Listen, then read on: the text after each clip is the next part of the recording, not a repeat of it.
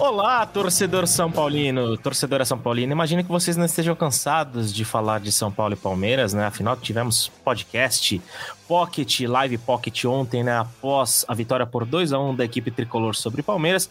E hoje temos live, uma live um pouco mais densa, uma live um pouco mais profunda para a gente abordar tudo do que aconteceu na noite de Quinta-feira, lá no Allianz Parque, São Paulo venceu o Palmeiras por 2 a 1 e está na semifinal da Copa do Brasil. Por isso eu deixo o meu bom dia, deixo minha boa tarde, deixo minha boa noite e deixo a boa madrugada para quem vai assistir essa live ou ouvir esse podcast na madrugada.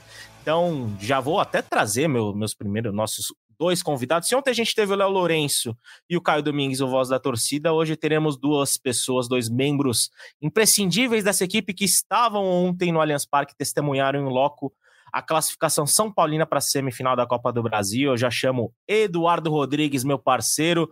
Fala, Edu, como você tá? Dormiu bem, né? Já que a gente estava até brincando sobre como essas novas redes sociais que estão surgindo, estão surgindo com pouco ódio, né? as pessoas tratando uma bem a outra. E aí, cara, você dormiu bem? Você tomou um bom café? Como que foi a recuperação depois de trabalhar até tão tarde em uma partida como aquela, como a que o São Paulino e a São Paulina testemunharam no Allianz Parque? Vitória por 2 a 1 e vaga na semifinal. Seja bem-vindo, meu velho.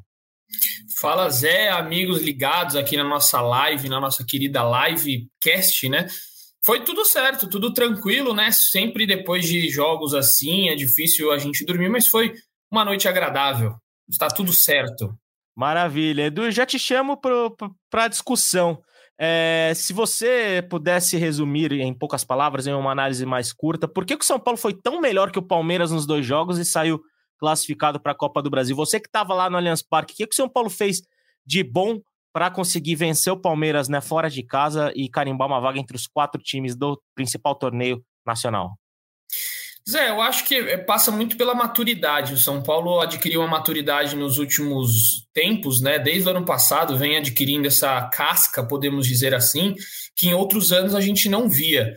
É, o São Paulo, muita gente falava, ah, esse time do São Paulo é medroso, é, não vai conseguir segurar o Palmeiras, tinha muito esse receio, e eu vi um São Paulo muito organizado, acho que todo mundo entendeu muito bem o que o Dorival pede, você vê que tem inúmeros desfalques, só que todo mundo que entra, entra bem, entra é, disposto a fazer a sua função, a função do outro, né, do titular. Então ontem a gente tinha aí desfalque é, do Beraldo, Alan Franco tinha entrado no jogo no primeiro jogo, foi bem no primeiro jogo, se machucou, aí o Diego, o Diego Costa entra e ontem fez uma partida assim excepcional, Diego Costa, tiveram números aí muito interessantes dele. No meio de campo a gente falou, putz, Pablo Maia não vai poder porque infelizmente é, aconteceu a fatalidade da morte do pai dele. A gente falou, pô, é uma perda grande, acho que o São Paulo vai sofrer. Que nada. O Dorival coloca ali o Alisson no meio de campo, surpreendeu muita gente. Ele até falou na entrevista coletiva, né? Ele falou: é, é uma escalação no meio de campo aí que é, pouca gente deve ter descoberto, pouca gente acreditou que eu ia fazer isso, só que eu fiz colocando Alisson, Nestor, Wellington Rato e Gabriel Neves. Então, assim, não tinha nenhum marcador de fato, só que o Alisson está ajudando muito nessa recomposição. É, ontem o, Wellington Rato também muitas vezes ficou nessa função de ajudar na marcação, e a gente vê um São Paulo completamente dorivalizado, podemos dizer assim, tá todo mundo sabendo bem suas funções em campo, maturidade, e eu vejo nesse elenco uma, uma, uma gana por título, uma gana por uma grande conquista. Eu acho que todo mundo ali entendeu a fase que o São Paulo vive, as dificuldades.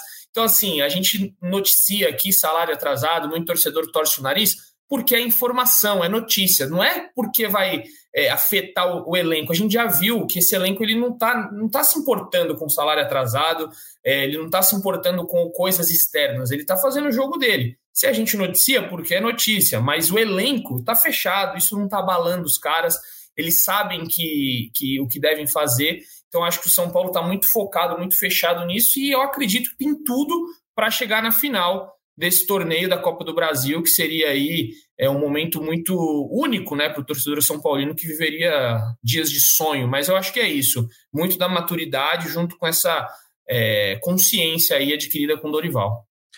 É isso, Edu. Lembrando que o São Paulo nunca conquistou a Copa do Brasil, né? A melhor participação São Paulina foi em 2000, quando o time perdeu a decisão para o Cruzeiro. Aliás, perdeu de um jeito bem cruel, né? Com o um gol do Cruzeiro já nos acréscimos ali, que definir o título para a equipe mineira.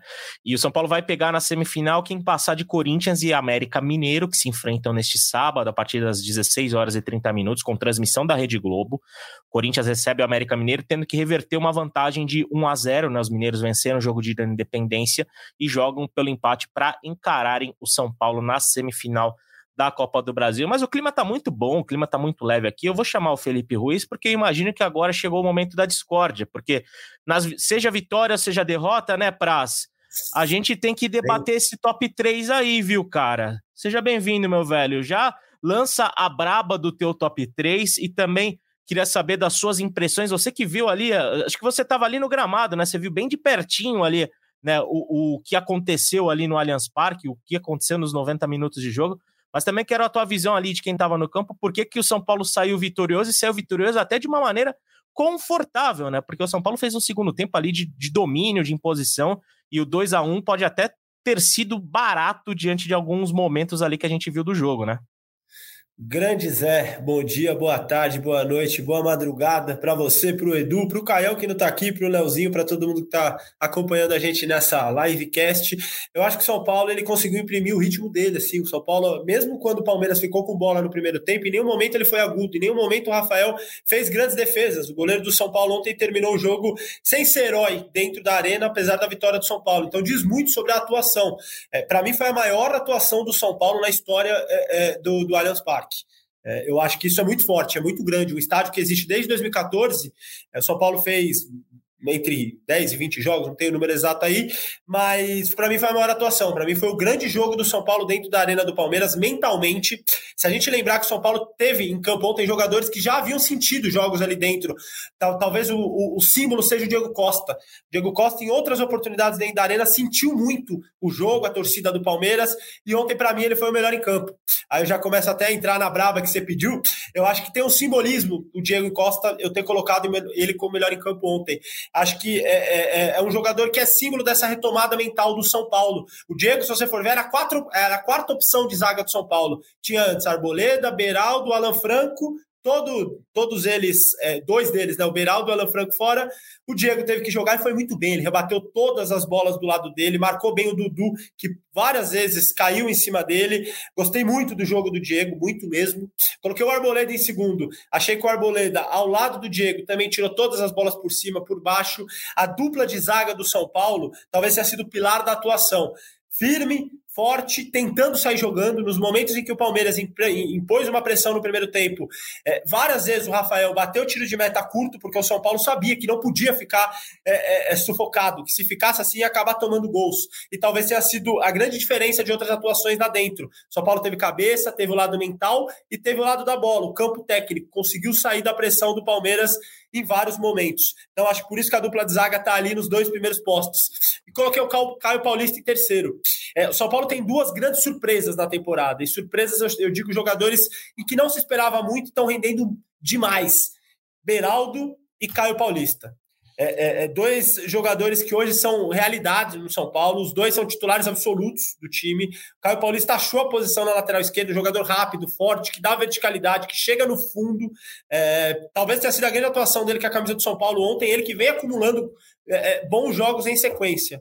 E dois jogadores merecem uma menção, Zé. O Caleri, impressionante a luta dele, a entrega. Ele vai falar o time inteiro. Fala os 15 aí já, pô. oh, Já tava que discordando de tudo aí já. Tava com Mas saudade. Vai.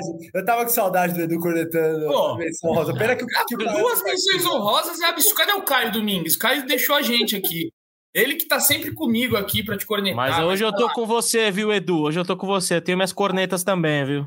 Deixa eu é. só dar as duas menções e vocês fazem, então. Vocês soltam as cornetas. Rapidinho, Caleri, para mim, Caleri foi mais Caleri do que nunca. Um bastidorzinho, muito da provocação dele é, ao Abel no fim do jogo, ou quando ele é substituído, não tinha acabado o jogo ainda. O torcedor de São Paulo deve ter visto que ele passa na frente do, do, do Abel e fala assim: fala lá agora, reclama lá agora. E o Abel fala pro quarto árbitro: você viu o que ele falou? Você viu o que ele falou? Um bastidor. O Caleri ficou muito incomodado com a repercussão dele ter abraçado o, o Abel no final do jogo do 2 a 0 do Morumbi.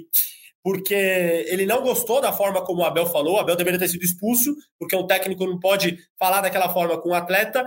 E no final, o Caleri saiu abraçado com ele ainda. Então, isso não repercutiu tão bem. O Caleri mesmo depois é, é, viu como a torcida reagiu, não gostou tanto. Então, por isso também da provocação. O Caleri é um cara que sente muito esse lado do torcedor. Então, a provocação dele passa muito por aquele jogo do 2 a 0 ainda, tudo aquilo que aconteceu. Então, menção honrosa para o Caleri por tudo, por tudo que fez ontem e para o Rafinha. O Rafinha foi um capitão dentro de campo. Eu ali do, de trás do gol, é impressionante a quantidade de vezes que o Rafinha orientou todo mundo, pedia a bola. Várias vezes ele gritava para o Rafael: dá em mim, dá em mim. Então acho que diz muito sobre o Rafinha, é, esse lado de liderança dele. Agora sim, cornetas. Nossa, Edu, eu tenho várias. Edu, tenho várias pode já. começar, pode começar. Primeiro, pode começar. Primeiro, primeiro, lugar, Caio Paulista fez assim, na questão defensiva, ofensiva, ele deu chutes mais perigosos, já colocaria ele no topo. Diego Concordo. você colocou aí para dar uma moralzinha. Acho que realmente ele foi bem, tempo, mas em, em segundo lugar, eu colocaria Gabriel Neves. Jogou a, a, a, mentalidade que o Gabriel Neves foi só toque de primeira, ele, ele desafogava o meio de campo, que era uma coisa assim, parecia que ele jogava, estava jogando um jogo ali qualquer. Vinha gente do Palmeiras dando uma, duas, e ele driblando, tirando de lado. Eu, não, foi, ó, eu acho que é o mais contestável assim dos seus top 3. Não Teve um lance que ele driblou três, Edu. Teve um lance que ele pegou a bola no meio de campo, saiu Isso. do meio de três. Não, meu, esse lance eu achei que. Logo no primeiro tempo. Ele recebe de costas Daqui a pouco vem ele numa tranquilidade. Ele parecia que estava lá na praia, na, na praia do, do Uruguai. Lá em Punta del Este. Lá, lá, em Punta del Este, tranquilão. Tirou um, depois ele veio o outro, ele tirou, depois ele limpou e tocou. E eu gosto muito do toque de primeira que ele tem. É muito inteligente. A bola já vem, ele não domina. Ele já toca de primeira, já abre a jogada. Então achei assim um jogo muito bom do Gabriel Neves. E em terceiro eu colocaria o Arboleda. A menção honrosa ao Diego Costa. Então, assim, eu, e Caleri eu não colocava, você gosta de colocar o Caleri aqui no nosso top 3. Você é muito fã de Caleri, eu acho que esse seu fanatismo está te cegando, cara. Pô, Caleri fez um gol anulado, o Caleri no primeiro tempo, ah, mas... arrancadas, cavou um cartão amarelo para o Zé Rafael. Caleri mas então, muito... tá vendo como você se contradiz? O Juan, aquele dia, a gente debateu. E aí o Juan brigou, chutou, errou gol e você, ah, não, negativo. O Caleri ontem, beleza, fez o gol impedido. Ele só brigou. Aí você coloca aí. O Juan foi pelos gols perdidos. O Caleri perdeu o gol ontem? Qual chance clara que o Caleri teve? ele, ele só teve uma, que ele fez o gol, mas tava, foi anulado. Então não conta. Juan ontem deu uma assistência. O senhor não colocou nem ele de é, menção honrosa. O Luciano deu assistência, brigou. Assim, ó. Gostei do Luciano ontem eu, também. Aliás, eu a grande maioria dos jogadores de São Paulo, mas o Luciano foi bem também. Deu assistência, não, inclusive, é, pro primeiro é, gol, né? Eu vou, eu tô, vou dar uma olhada aqui nos comentários, Zé. Vou, vai, vai falando Vamos aí. Lá. A massa tá comigo, Edu. Não, não é possível. A Luz, você consegue colocar pra gente na tela aí esse top 3 pra galera comentar? O que, Se... não, gostaram, o que não gostaram foi, foi do negativo. Muita gente pedindo para não ter Já. negativo. Então, só vou dar rapidamente meu pitaco. O Gabriel Neves ele foi fundamental para bagunçar o, o, o, qualquer tipo de, de, esquema que o Palmeiras tinha para tentar pressionar o São Paulo, para pressionar o São Paulo, justamente por, por isso que vocês citaram. É, o toque de primeira, a movimentação inteligente, a visão do jogo do Gabriel Neves foi uma das foi um dos pontos individuais fundamentais para o São Paulo matar o Palmeiras no confronto de ontem.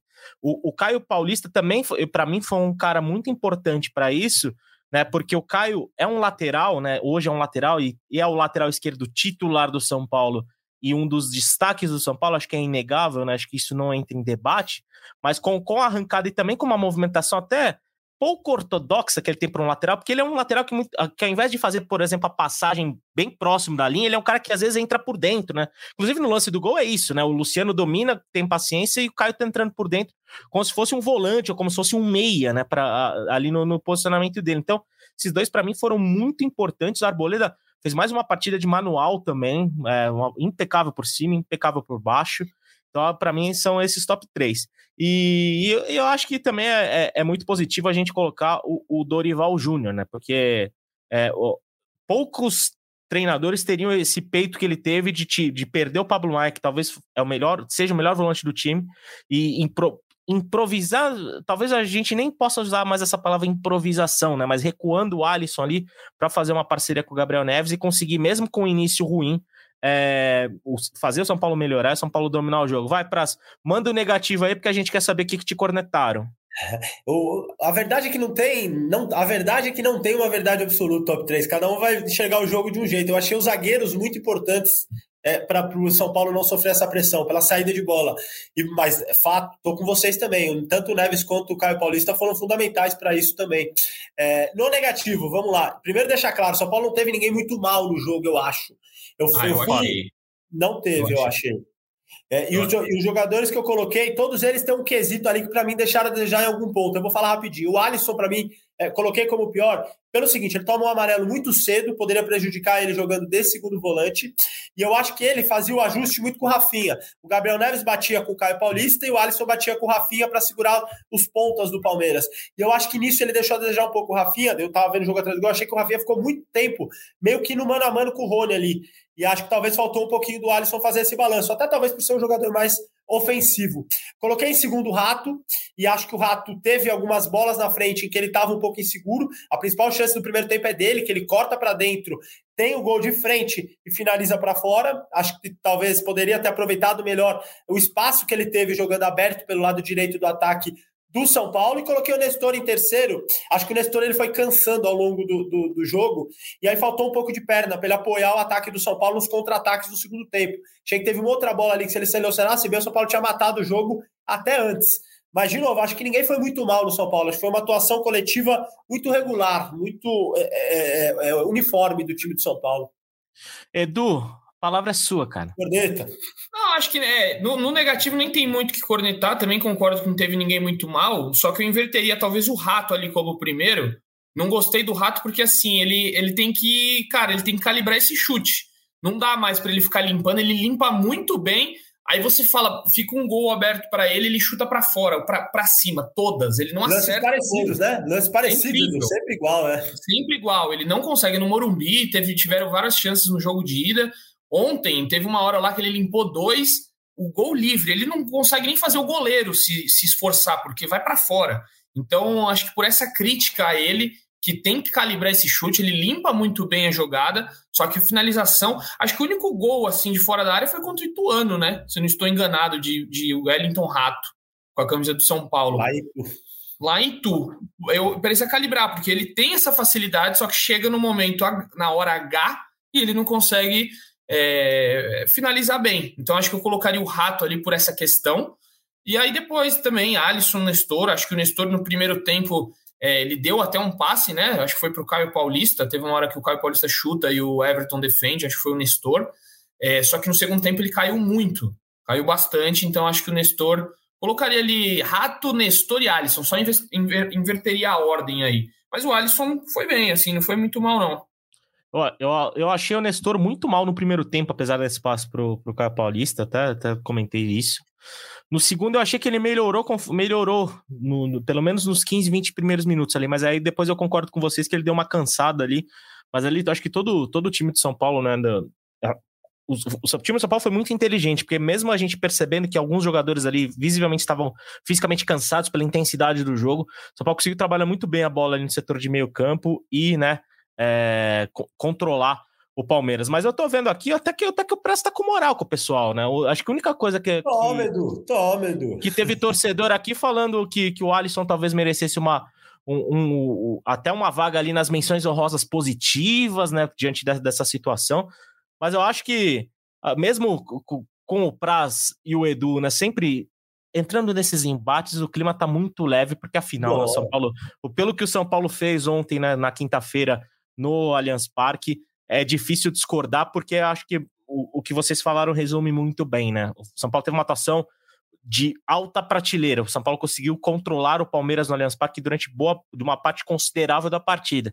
Isso poucos times fazem e poucos times é, conseguem isso, inclusive com o Palmeiras do Abel Ferreira, né? A gente pode discutir queda técnica de alguns jogadores, né, como o Rafael Veiga, que não tem jogado tão bem, o Dudu, que fez uma partida ruim, inclusive, acho que muito pelo mérito também do Caio Paulista, que nem bate físico ali, né, conseguiu individualmente ir muito bem contra o Dudu, mas o, a atuação do São Paulo não tem nada a ver com isso, São Paulo se impôs e conseguiu uma vaga merecida. Mas, Edu, até, né, já para te chamar até já vamos dar um spoiler aqui do que, do que você vai fazer daqui a pouco lá no CT da Barra Funda. Já, Eu e Felipe Ruiz, Felipe, Felipe Ruiz também vai estar lá, Estaremos né? Lá. Estaremos Exatamente, lá. então, só para avisar, olha né? O trio, Zé. Olha Hã? o trio. Olha o trio: Eduardo Rodrigues, Felipe Ruiz e Pedro Rocha. Meu saiam Deus. de baixo, saiam de baixo. É, faltou o quê? Numa sexta-feira ainda. Numa José Edgar, ainda. José Edgar chinelou hoje, quis ficar em casa. Ah, faltou o Zé de lá. Não, não, só digo isso. Sexta-feira vocês fazem isso, tá bom. Vai dar, vai dar, bom, viu? Se o, Rafinha, se o Rafinha levar o banjo dele, vai, a entrevista Nossa, vai terminar em pagode. Nossa, não acaba hoje, acaba só no sábado a entrevista. Mas é isso. Então, só para avisar, né? Vai ter matéria especial do Esporte Espetacular, né, Pras, com o Rafinha no fim de semana. O Edu também vai preparar um material bem legal lá pro GE, mas antes de dos dois irem ao CT, tem notícia de última hora lá, né, Edu? Canta a bola aí pra gente, porque apesar da classificação e de todas as notícias positivas, há um nome considerado muito importante nessa vaga que preocupa, né? Exato, Zé. Como o São Paulino gosta de escrever nas redes sociais, né? O São Paulino não tem um dia de paz. E agora não durou nem um dia, foram umas 12 horas aí é, apenas, né? Do, 12 não, né? Um pouquinho, um pouquinho menos de 12 horas, porque o Gabriel Neves teve uma fratura na costela, foi diagnosticado logo depois do, do, do, do jogo ali, ele foi fazer exames, porque estava sentindo muitas dores no local, então ele percebeu ali que estava alguma coisa incomodando, e o São Paulo falou: não, pera, então temos que fazer um exame, e quando fez, teve diagnosticado uma fratura na costela.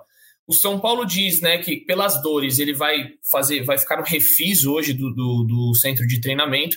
E assim, não vai para o jogo de domingo, né? Não, não vão arriscar ele dessa forma. O Zé foi embora, o Prazo. Largou nós aqui, ó.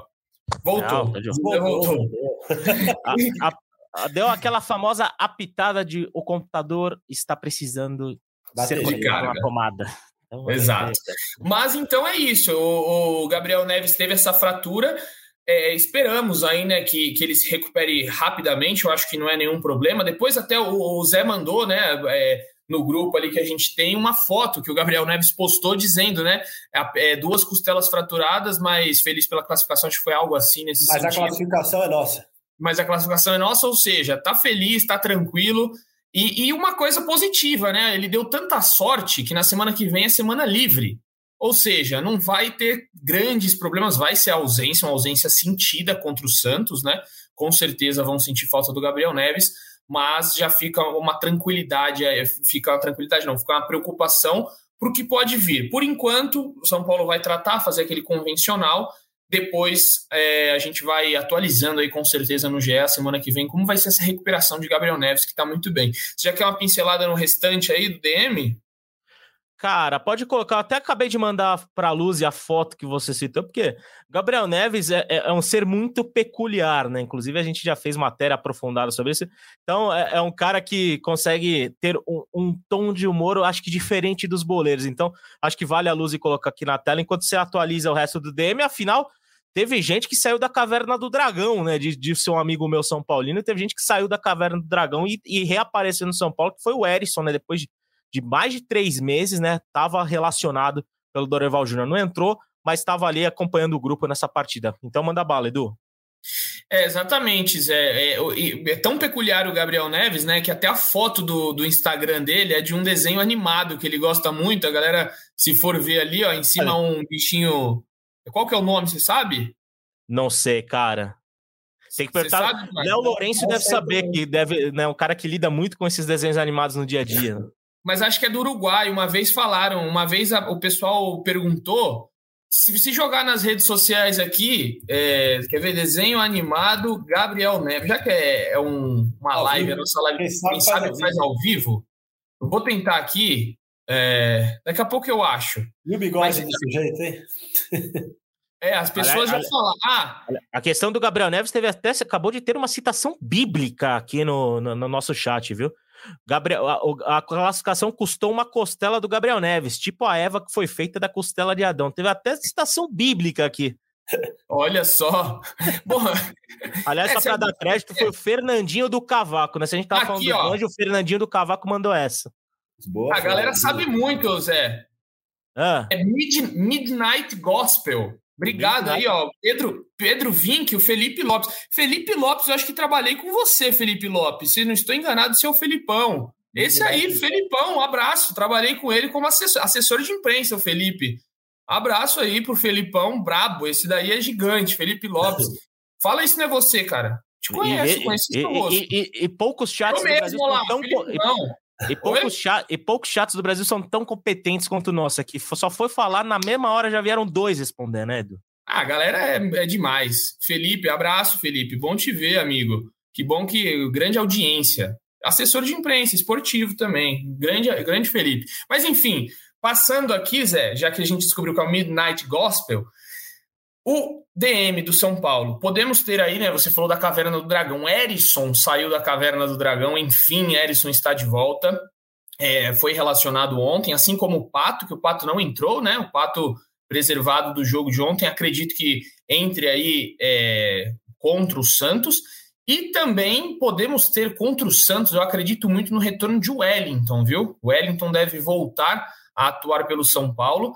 E mais para frente a gente deve ter o retorno de Moreira e Thales Costa, ou seja, está reduzindo o número de pessoas no departamento médico do São Paulo. Vai sobrar, eu acredito que vamos, vamos prever aí até o final do mês, eu acho, acredito que sobre Igor Vinícius, uma incógnita, um pubis, né, uma região complicada, ele não volta de jeito nenhum, tá complicada a situação.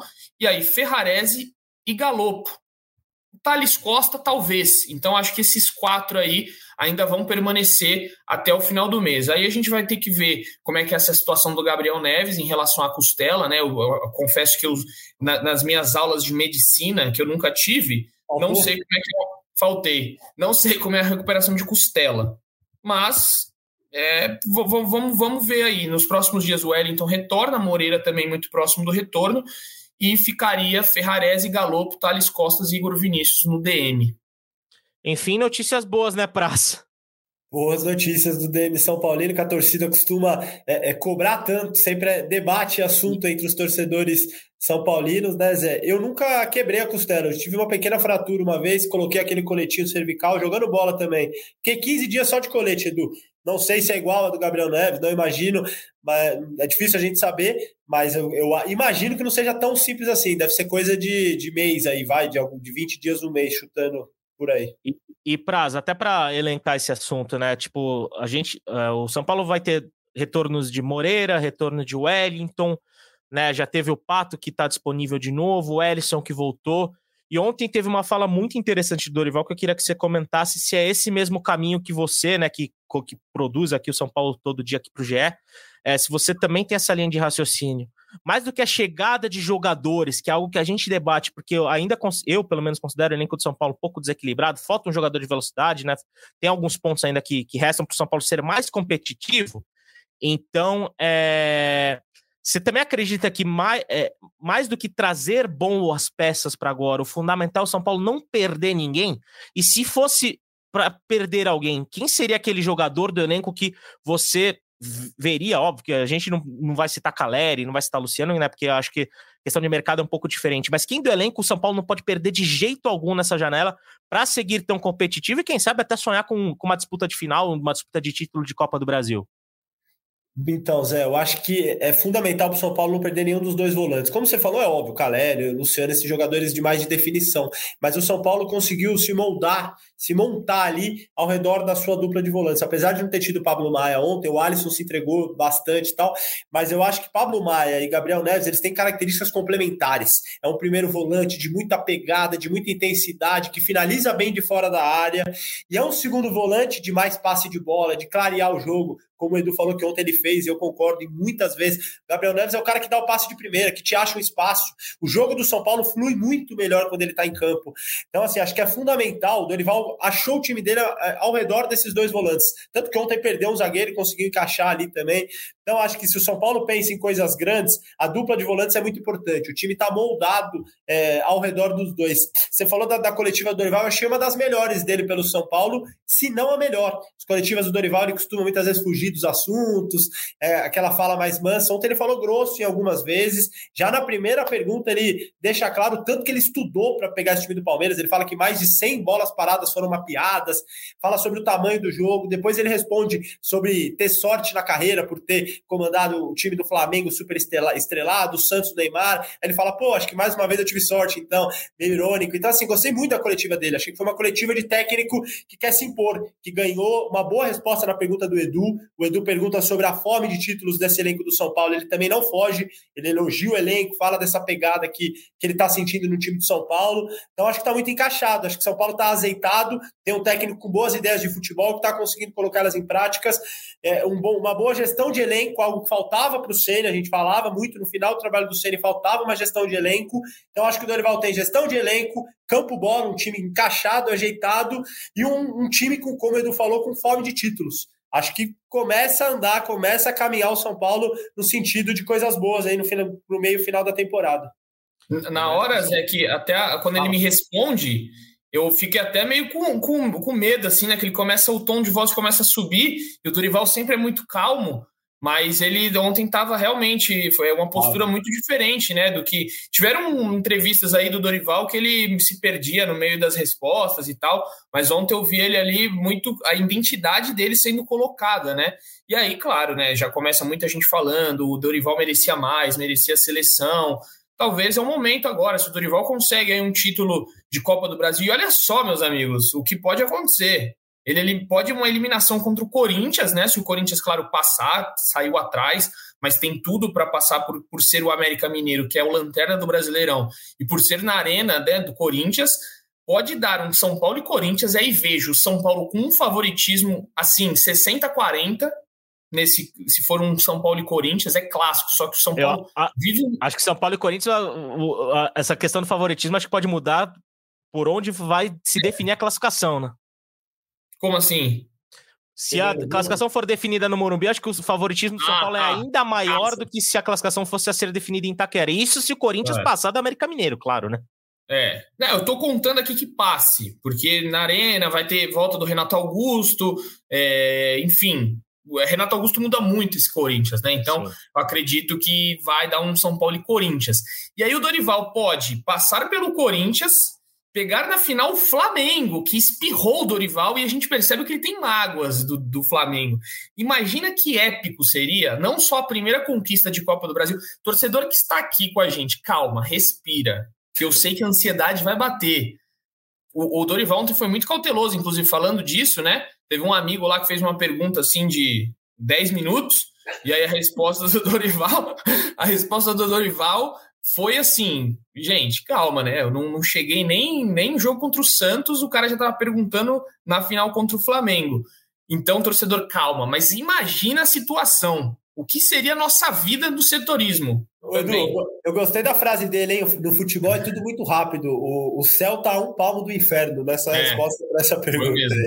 O céu Nossa. tá um palmo do inferno. Esse é o futebol das referências bíblicas aqui nesse, nesse podcast, né? É uma sexta-feira religiosa, digamos assim, né? até, até vocês irem encontrar o Rafinha, que se levar o banjo, que eu repito, aí vai complicar a situação lá. Acabou, o pessoal vai querer, pessoal vai ter que expulsar Acabou vocês do CT, senão vai, vai longe ali. E até essa situação que você, você acabou de citar, Edu, foi citada pelo Robson Ribeiro aqui.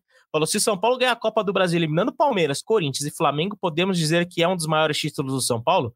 Eu afirmo de antemão que se isso acontecer, sim, será um dos maiores títulos da história de São Paulo. É, não sei, é difícil, né? Porque o São Paulo já ganhou título em cima do Milan e do. É, não, um dos maiores, um dos maiores. Entra é. numa lista, talvez, de, do, dos 10, ali no top 10 de títulos da história de São Paulo, pelas circunstâncias. Peso de título inédito, eliminando os dois grandes rivais, eliminando o time, do, o, o, o time mais poderoso do futebol brasileiro, que era o, é o time que menosprezou o técnico, poderíamos dizer assim. Cara, seria um roteiro que como nós brincamos né, entre nós jornalistas, o, o, o Deus da pauta, até seguindo essa, essa, linha religiosa, o Deus da pauta iria abençoar muito esta equipe se esse roteiro fosse seguido à risca né, para essas próximas fases de Copa do Brasil. Mas vocês acham, é, até para a gente já é, dar, dar fala, fala, fala, Edu. Não, só, só uma ponderação sobre ser o maior de todos. O São Paulo eliminaria é, todos que ele, exceto o Ituano, todos já foram campeões da Copa Sim. do Brasil. Sim. Todos.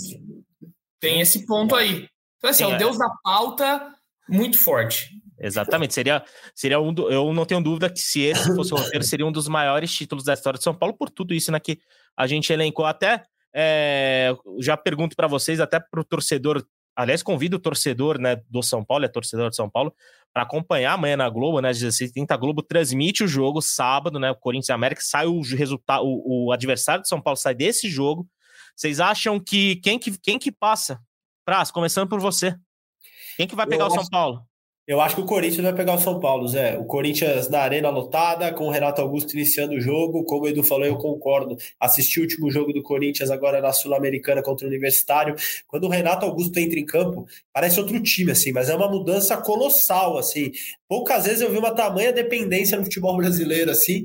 Nos últimos anos talvez seja maior, porque é outro Corinthians, em nível de criatividade, é, é de busca de gol, de tudo, de tudo. De clareza, de ideia, de metodologia, enfim. O Corinthians é outro com o Renato e ele deve jogar desde o início, né? Foi preparado já na terça-feira para iniciar contra o América Mineiro. Estreia do Matias Rojas, que é uma aposta, que pelo que a gente escuta no noticiário do Corinthians, os nossos amigos do GE, tem se destacado nos treinos. Então, acho que todo o cenário é muito favorável para o Corinthians. Estádio lotado, principal jogador em campo desde o início, uma estreia de um jogador que tem sido muito bem falado. Roger Guedes, no momento é, inspirado, fazendo gols importantes, é, é, jogo atrás de jogo, né? Quando o Corinthians joga com o time principal, ao contrário do que foi contra o Universitário. Então não vou ficar no muro, não. Para mim, São Paulo e Corinthians na semifinal.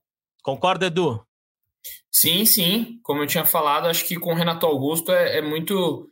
É, é, muito mais, mais time, né? E assim, é, e aí eu falei da final do Flamengo, né? Obviamente respeitando, óbvio, óbvio, né? O Grêmio, porque o Grêmio pelo que tem jogado, assim, um futebol bem legal de assistir. Eu assisti Grêmio e Bahia, foi um baita de um jogaço. O Grêmio criando muitas oportunidades, então, assim, não dá para também falar que o Flamengo vai passar, porque eu acho que o Grêmio vai fazer jogo duríssimo.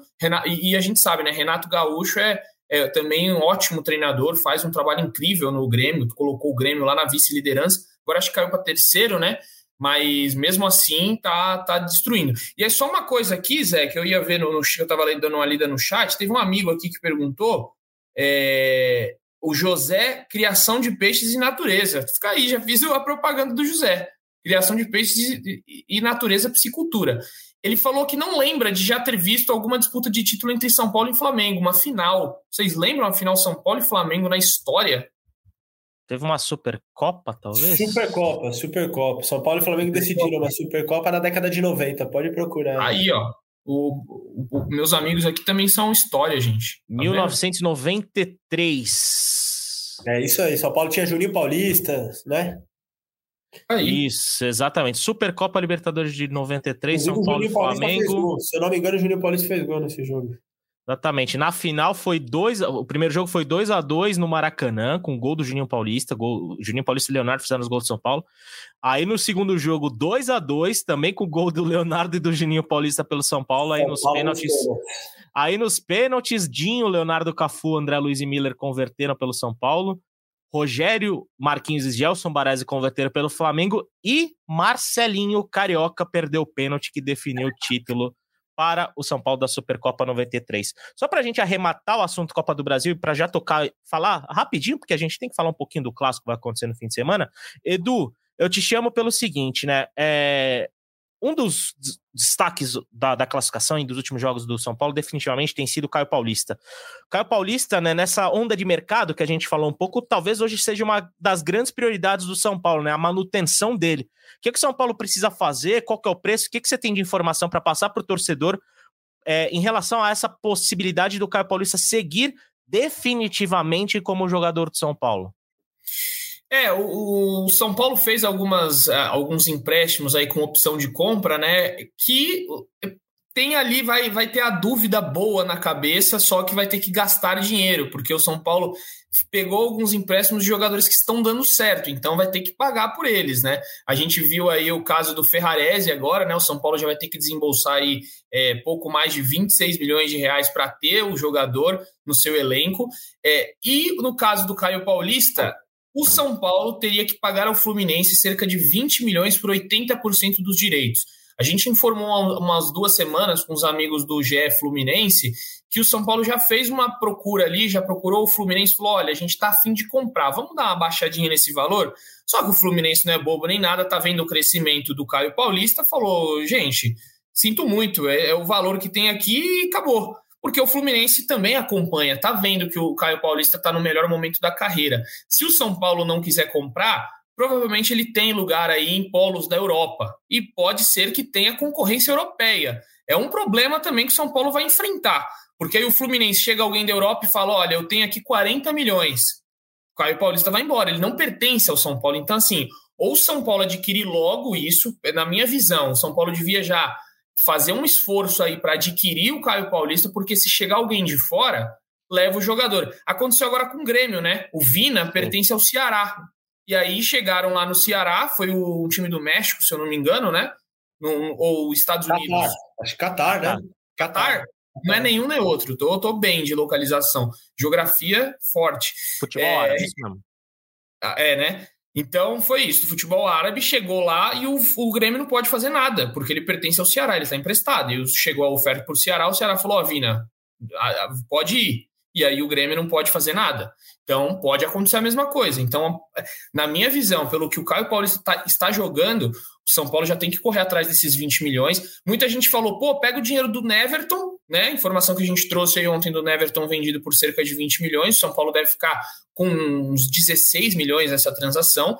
E muita gente falou, coloca no Caio Paulista, mas infelizmente, com a dívida que o São Paulo tem, todos os problemas que o clube enfrenta, não é fácil, não é fácil, não é pegar aqui e colocar ali. O São Paulo tem que pagar a dívida com o elenco, o São Paulo tem que pagar a dívida com o empresário, o São Paulo tem que pagar a dívida, enfim, as milhões de dívidas. Então, não é uma equação assim, mais é mais, vai dar mais. No São Paulo é mais com menos, está dando menos. Então, é, não, não é fácil. Mas é isso, Zé, 20 milhões. Pode ser que tenha que comprar o Marcos Paulo, mas aí eu acho que o São Paulo não vai adquirir é, pelo que vem jogando, e Michel Araújo só no final de 2024 que a gente vai ter é, essa, essa definição sobre a compra ou não. Até porque né, o Michel Araújo tem a cláusula de possibilidade de compra e tem a cláusula de obrigação, caso ele atinja algumas metas. Convido você a acessar o GE, porque temos matéria também detalhando sobre isso. Só uma última arrematada sobre esse tipo de mercado. São Paulo teve, nessa semana, rejeitado uma proposta por, de compra né, de 20% dos direitos econômicos do Beraldo. São Paulo procurou 15 de Piracicaba, fez uma oferta de 2 milhões de reais né, de parcelado para adquirir os 20% do Beraldo que estão com o 15 de Piracicaba, lembrando que a fatia é 60% São Paulo, 20% Beraldo e 20% 15. O 15 prontamente rejeitou a oferta São Paulina e eu acho difícil São Paulo, até nisso que você falou, São Paulo agir rápido, São Paulo talvez devesse ter agido mais rápido em relação ao Beraldo, porque talvez vai ser difícil ele conseguiu apresentar um valor para o 15 que seja interessante diante da valorização do zagueiro, que, né, que deve voltar nas próximas semanas. Diga para você quer falar alguma coisa? Não, Zé, por esse valor aí que o São Paulo ofereceu, não compra nem a sorveteria do Beraldo que ele tem lá em, lá em Piracicaba. Porque assim, o jogador, jogador tá valorizado. Que o 15 de Piracicaba tá assistindo o jogo de futebol, tá vendo que ele tem jogado muita bola pelo São Paulo e não vai vender 20% dele que podem valer milhões e milhões daqui a pouco numa transferência para a Europa por 2 milhões de reais e parcelados ainda, né? Não, e, é. tem, e tem uma coisa, né? Tem uma questão. 15 hoje é administrado por uma empresa, né? Eu acho que é SAF então eles não estão precisando de grana assim, não estão desesperados. Então o São Paulo, infelizmente, aí pegou um clube que está se estruturando no interior paulista e não vai ceder tão fácil assim. Então tem mais essa questão. Exatamente. E Beraldo, né, que a gente já tinha noticiado lá atrás que provavelmente ficaria fora desse jogo no Allianz Parque, segue em recuperação, segue no DM, e acho que nas próximas semanas devemos ter novidades sobre o retorno do zagueiro ao time titular de São Paulo. Bom, a gente destrinchou bastante, né, falou, falamos bem aprofundadamente sobre o clássico contra o Palmeiras, e como o Edu já disse nesse podcast, o São Paulino não tem um dia de paz, né, afinal no domingo já tem clássico de novo, mais de 52 mil ingressos vendidos, ou seja, uma promessa até de recorde do público de São Paulo na temporada e, quiçá, recorde de público do Campeonato Brasileiro. É, Praz, como que chega esse São Paulo? É, como que você acredita que deve ser a postura de São Paulo, né? Porque foi uma quinta-feira de, de muita concentração, muita exigência psicológica, técnica, física, e agora já tem um clássico diante de um Santos que tenta embalar no Campeonato Brasileiro para sair lá de baixo, e o São Paulo não também precisa reagir no Campeonato Brasileiro, precisa voltar a vencer, né? Empatou no fim de semana com o Red Bull Bragantino. Mas o São Paulo precisa dos três pontos para se manter ali perto do G6. Como que você imagina que vai ser a postura do São Paulo nesse clássico? Jogo muito importante, Zé. Eu acho que o São Paulo não vai abrir mão do, do jogo, não vai entrar com o time totalmente em reserva, como fez, por exemplo, contra o Bragantino. O Dorival, até numa das perguntas, aquela bem grande que o Edu comentou na, na entrevista coletiva de ontem. A famosa ele... pergunta faroeste caboclo, né? É essa. Pergunta que podia ser resposta, né? Se eu fosse técnico, quando acaba essa pergunta, eu falo: você já falou o próximo? Fica 10 minutos falando, mas enfim. Não. Ô, Praz, rapidinho, só um detalhe, né? A cara do Dorival durante a pergunta era impagável. Impagável. Ele ficava ele fez, teve uma hora que ele fez assim, ó. Você viu? Ele fez eu assim, vi. ó. Ele falou, vamos lá. Foi demais, foi demais. Surreal, né? Surreal. Tem pergunta que às vezes parece resposta. Mas eu acho que São Paulo não vai abrir mão do jogo. O próprio Dorival é, é falou da importância desse clássico agora para uma retomada, como você falou, com vitória no Campeonato Brasileiro. Só que é, é muito pouco tempo, né, Zé? Assim, hoje a gente sabe que aquele treino de recuperação, praticamente os titulares nem vão a campo. E aí, aí ele vai ter um dia, que é o sábado, a véspera do jogo, para treinar o time ali. Eu acho que ele vai dar uma mesclada, vai segurar quem, quem teve é, um jogo de maior intensidade. Já não vai ter o Gabriel que é o desfalque, já tem os desfalques dele na zaga. Então, assim, vai ser um São Paulo modelado, vai ser um São Paulo mexido ali das principais posições, mas eu acredito no time misto para jogar esse jogo contra o Santos, jogo sábado, é, domingo, 4 da tarde, jogo transmissão da Globo, inclusive, que o Santos está vindo numa retomada. Ganhou do Goiás, é uma vitória que dá confiança, apesar do jeito que foi, nos acréscimos, um jogo difícil. Mas é o Santos retomando ali, tendo uma semana de trabalho. A gente sabe que no futebol faz muita diferença ter uma semana de trabalho. Então o Santos chega com uma semana inteira ali é, de acerto que o Paulo Turra pode fazer no time. Acho que vai ser um jogo duro, São Paulo remexido, mas uma vitória muito importante no Morumbi lotado. E você, Edu, o que, que você imagina que São Paulo possa ter de alguma novidade, se é que possa ter alguma novidade nesse clássico? E se também a, presença maciça do público, né, de mais 50 mil pessoas, pode impedir qualquer tipo de relaxamento, a gente poderia dizer assim, né? Porque é normal baixar um pouco a guarda depois de uma partida como foi a partida de quinta-feira, mas a presença maciça de público acho que vai impedir que o São Paulo é, cometa qualquer deslize nesse sentido na preparação para o jogo, né?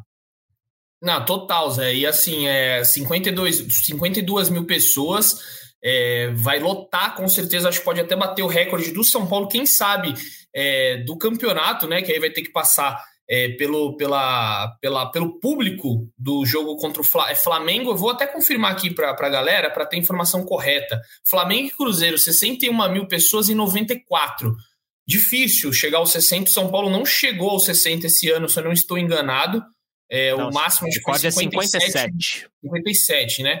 Então, contra assim, o contra o Vasco. Então, pode ser o maior público. Acredito que vai passar os 57 mil do Vasco.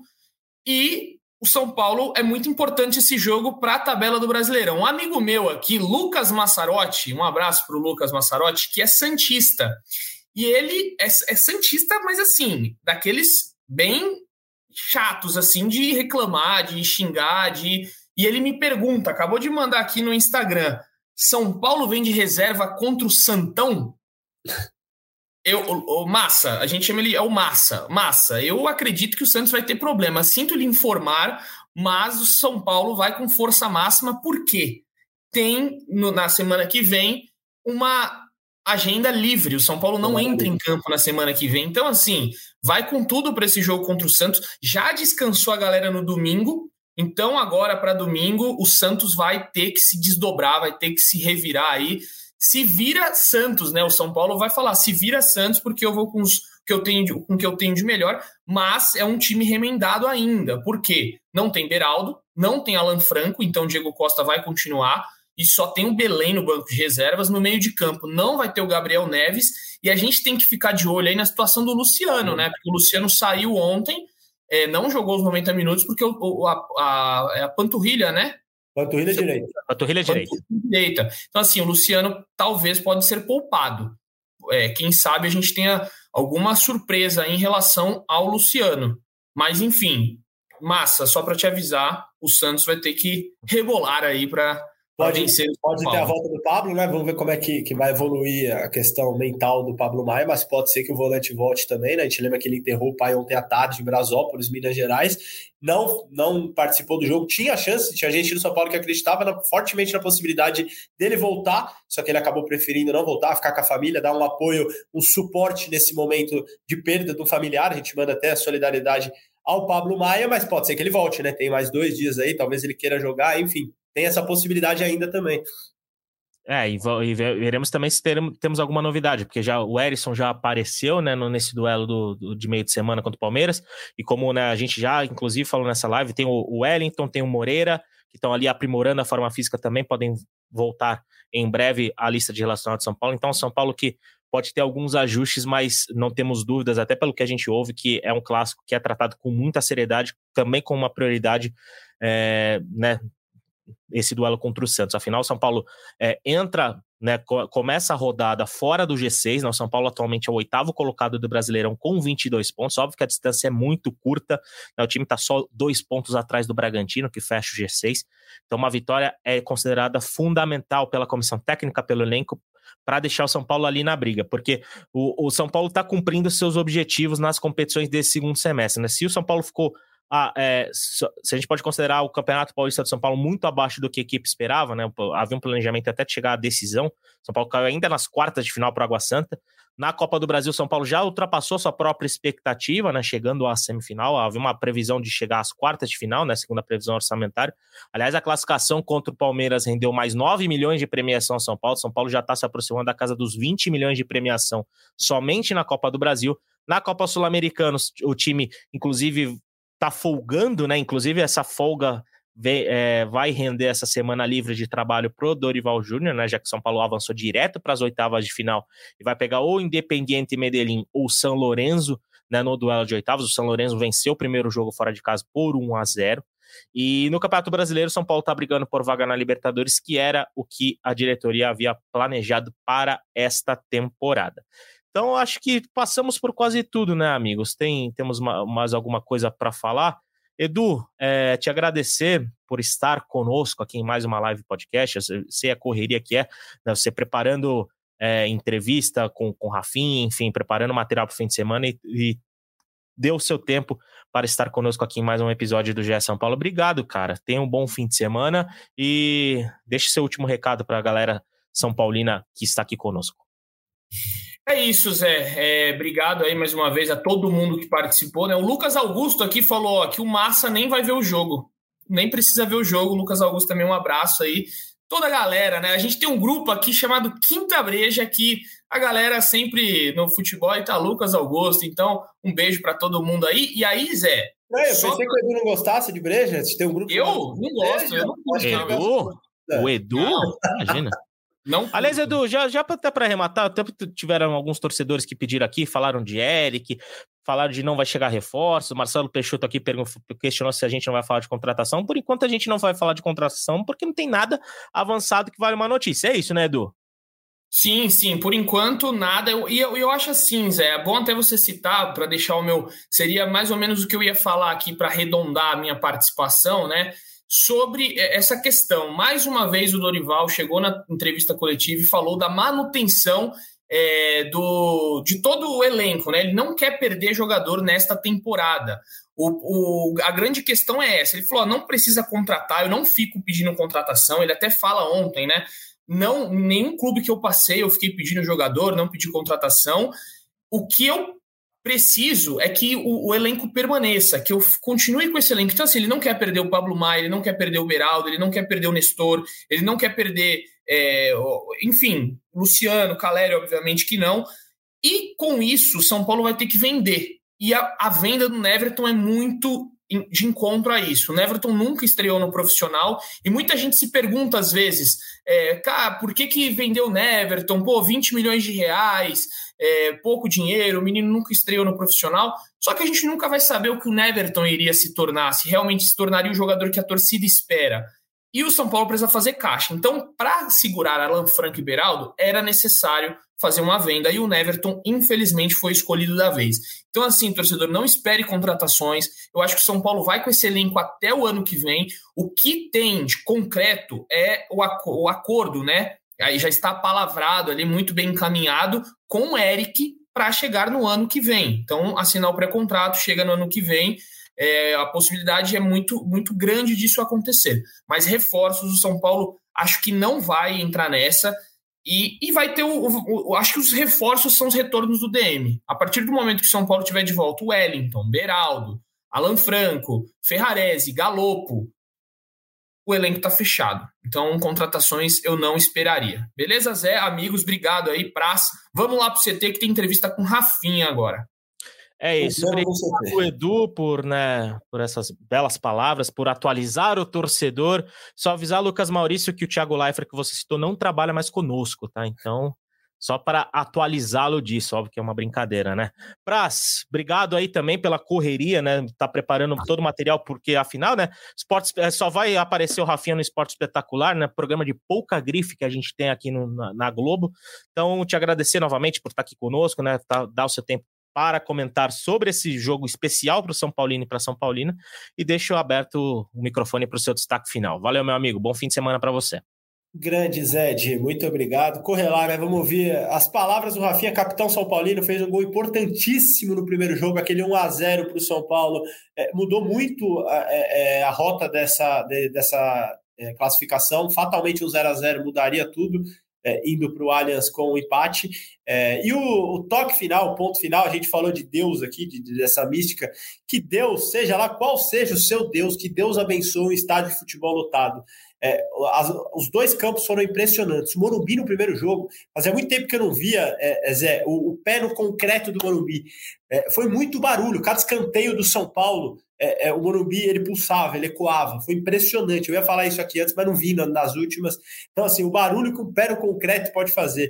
E o barulho que a torcida do Palmeiras também fez ontem, há, há de se ressaltar. Foi impressionante a festa palmeirense, depois com cobrança, quando acabou o jogo. Mas é isso. Né? Acho que não há nada melhor para a gente, para um jogador, para um técnico, para quem gosta de futebol, do que um estádio lotado, sem violência, como foi ontem, aceitando uma derrota. O Palmeiras perdeu, a torcida foi embora, como a torcida de São Paulo teria de ir no Morumbi caso tivesse perdido. Então, que sejam cada vez mais o futebol sem violência e com festa nos estádios, como tem sido. Aquele abraço. É, isso o Pedreiro, só o pedreiro e o mestre de obra que digam, né, como é que é o pé no concreto. Só para terminar. ah, é homenagem para Gabi ontem. Bom ressaltar a homenagem que a torcida do Palmeiras fez para Gabi, né? Verdade, muito bom. É isso. Só senti falta, até para deixar uma corneta, só senti falta de uma homenagem até institucional do Palmeiras, principalmente. É. Né? Verdade. Ó, foram mais os torcedores que fizeram, mas também fica o nosso registro, nossa solidariedade, né? E nosso, nosso luto para, para os familiares da Gabi, torcedor que perdeu a a vida né, no duelo entre Palmeiras e Flamengo na semana passada. Então, só para deixar o meu destaque final, né, o Edu falou de semana de trabalho, né, que é importante, que o Paulo Turra teve essa semana pré-clássico. Só um parênteses, né? Depois da data FIFA, quando o Dorival teve a sua primeira grande janela ali, né, de, de jogos, São Paulo tem simplesmente cinco vitórias, um empate ou uma derrota. Ou seja, o rapaz e sua comissão técnica conseguiram aproveitar bem esse período. Então, acho que é justo o São Paulino, principalmente depois de ontem, se empolgar, se, se permitir curtir a evolução do time, que é nítida. E diante de, desses números, eu vou encerrando a minha participação, agradecendo novamente o Edu, agradecendo novamente o Praz, que já saiu, porque imagino que o, a, o, o, Pedro Rocha e o pessoal da, da, dos Repsines já estão chamando ele ali no, no para sair direto. Então, né, desejar boa entrevista para vocês com o Rafinha. E, óbvio, agradecer a você, São Paulino, e a você, São Paulina, que esteve, estiveram conosco, né? Em mais uma, um podcast, mais uma live aqui do GE. E dizer que semana que vem estamos de volta. Deixo o meu beijo no coração e um abraço na alma de cada um de vocês. Valeu!